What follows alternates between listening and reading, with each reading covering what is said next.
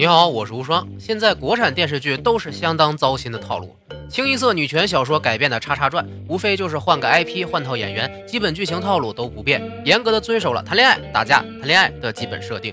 因此，听说久违的出了一部男人戏，我就迫不及待的去看了。看这阵容，吴秀波、刘涛、于和伟、李晨领衔，哎呦，大制作呀！看这海报，哎嘿，一副硬派古装的样子，有看头。看这标题。大军师司马懿之军师联盟，哇塞！虽然有点穿越剧名字的感觉啊，应该是各路英雄精彩乱斗的大制作呀。而且主角竟然反常态的选择了三国人物里名头并不是很响的后期大神司马懿，我最喜欢的三国人物。冲着这主角，我也得追着看看能演出什么花样啊！平心而论。整部电视剧的制作水平是相当高的，对于道具和动作细节的考究都能看得出来编剧和制作人员的用心。比如第八集杨修等人的烤肉，第九集曹操吃的面片汤，还有每每出现的浊酒和粘茶，用的器具和食用方法都有据可查。曹丕的佩剑，邓艾结婚的青炉，曹丕、曹植回忆用甘蔗比剑，都是考究当时风俗和礼仪的产物。还有诸多体现人物性格的细节，比如荀彧家中的熏香，曹操捡地上的东西吃，还有杨修狂气的甩袖子动作，都非常值得玩味。当然，还有诸多典故梗，比如第一集的月旦瓶司马懿出风头，实际上是致敬曹操在月旦瓶上被许绍评为治世之能臣、乱世之奸雄的故事。郭嘉在大白天办公时桌前放着帘幕，还点着蜡烛，是来源于被记载体弱多病、怕寒的典故。第七集，曹操拿在手上画的竹简，其实是曹丕所写的典论。曹操提醒卞夫人不要把铜镜放在床边，是曹操曾经刺杀董卓的梗。满宠祖籍山东，所以安排了一场监狱吃大葱的戏等等。这么多细节，剧里面都没点名，就是给看得懂的人以惊喜。电视剧做成这样，真是让人佩服。编剧构思也是足够巧妙，每个事件发生必有伏笔和设计，环环相扣。有些一笔带过的场景，实际上却给后面的情节做足了铺垫。比如司马懿和杨修在月旦屏上关于创新和经典的辩论，为二人后来的斗争造势；曹丕和甄宓从结婚当晚喝酒就开始不和，预示二人之后貌合神离；刘贵人自恃汉家公主进宫无法无天，给后面的搞事情打了铺垫；司马懿天天练习华佗留下来的五禽戏，预示着自己会长寿等等。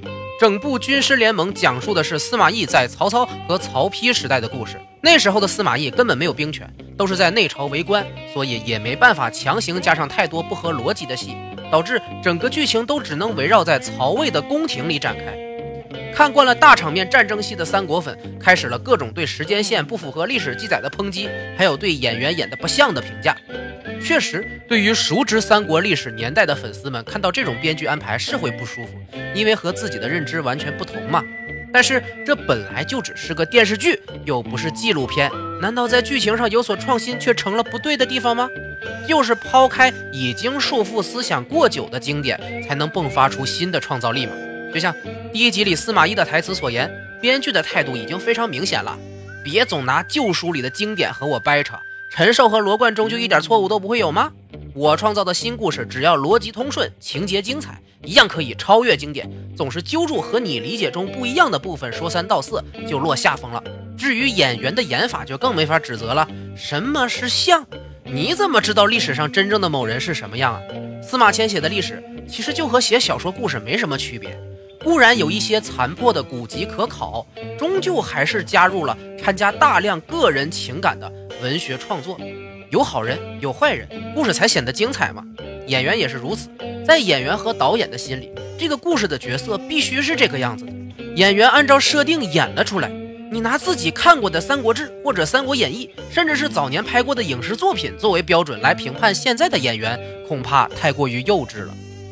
巴特不是说军师联盟就完美无缺，老实讲，我就一直迈不过标题这个坎儿。看完之后的感觉。就好像你到了一个装饰华美的西餐厅，菜单上都是价钱超贵的高级菜名，你满心欢喜的点了一道法式贵族菜，准备享受味觉的极限。等到盘子端上来吃下去之后，发现和你家门口小店卖的咖喱牛腩饭是一个味道。因为我实在是没看出来整部剧和“军师联盟”四个字有任何关系。除了开头郭嘉出场叫了几声军师，后面全都是内政和宫斗啊！What the fuck？这起标题的不明所以都快和我有一拼了。整部剧里最精彩的对白几乎都在监狱里头，说来说去都是政治阴谋和后宫争斗，偶尔掺加一些爱情搞笑，我就真的没看出来“军师”二字究竟指的是谁，还不如叫做《监狱联盟》更好玩一点。第一部没有战争戏可以忍，前半段几乎都是历史梗，让新观众很难看懂，也可以忍。后半段强行变成宫斗剧，为了照顾女性观众，也可以忍。但是非得整部戏都在研究一个救敌人才能救自己，就显得很单薄了。从一代诏事件开始，曹操竟然说为了培养下一代人才，硬把司马防和杨彪下了监狱，然后换回来的结果就是司马懿和杨修两个人互相算计，最后谁也没死，都放出来，皆大欢喜。虽然装死骗证据这个设计有点意思，但是折腾来折腾去，其实就是曹操玩弄一把年轻人来恩威并施。嗯，你说了算，就这样吧。世子争夺战又来了一次，司马懿想救司马朗，就必须不能责罚犯了死罪的曹植。为了自己大哥，宁可冒犯自己的主子曹丕，也要舍命让曹丕替曹植求情。反正就是为了自己人不死，敌人也不能死。出来之后接着打嘛。好，哎，这挺环环相扣的。接着看到结尾，司马懿自己下了监狱。为了保住司马懿，所以不能杀曹洪，不然魏国宗亲会在曹真的怂恿下反叛。尼玛，且不说这句黑了曹彰、曹真为代表的所有曹氏宗族啊，关键还是这一套。我搞到你证据了，但是我不搞你，你也别搞我。来日再战，和这全剧一直宣扬的内政斗智就是来回的制衡啊。说白了，就是看谁关系多、关系稳，典型的中国式思维。在家靠父母，出门靠朋友，这道理我也懂。但是你打着军师的旗号拍宫斗戏，拿着斗智的名义来讲搞关系人脉，这个格局突然就小了很多吧？陈群、吴志、贾诩的戏份全删了，还把军事策略甚至关羽之死也归功于司马懿，就连后宫嫔妃甄姬都要求助于司马懿来保全儿子，都做到这份上了，却只展现了波叔看起来非常搞笑的口才和送礼搞出的人情啊！诚然，人际关系是很重要，但是相比开头的治学态度，真是高开低走。没有实际力量功底的人物，后期看起来啊乏然无味。不过，宫斗的这种爱恨纠葛倒是符合现在的观众审美，可能是为了投其所好，才不得不有了这种情节设计吧。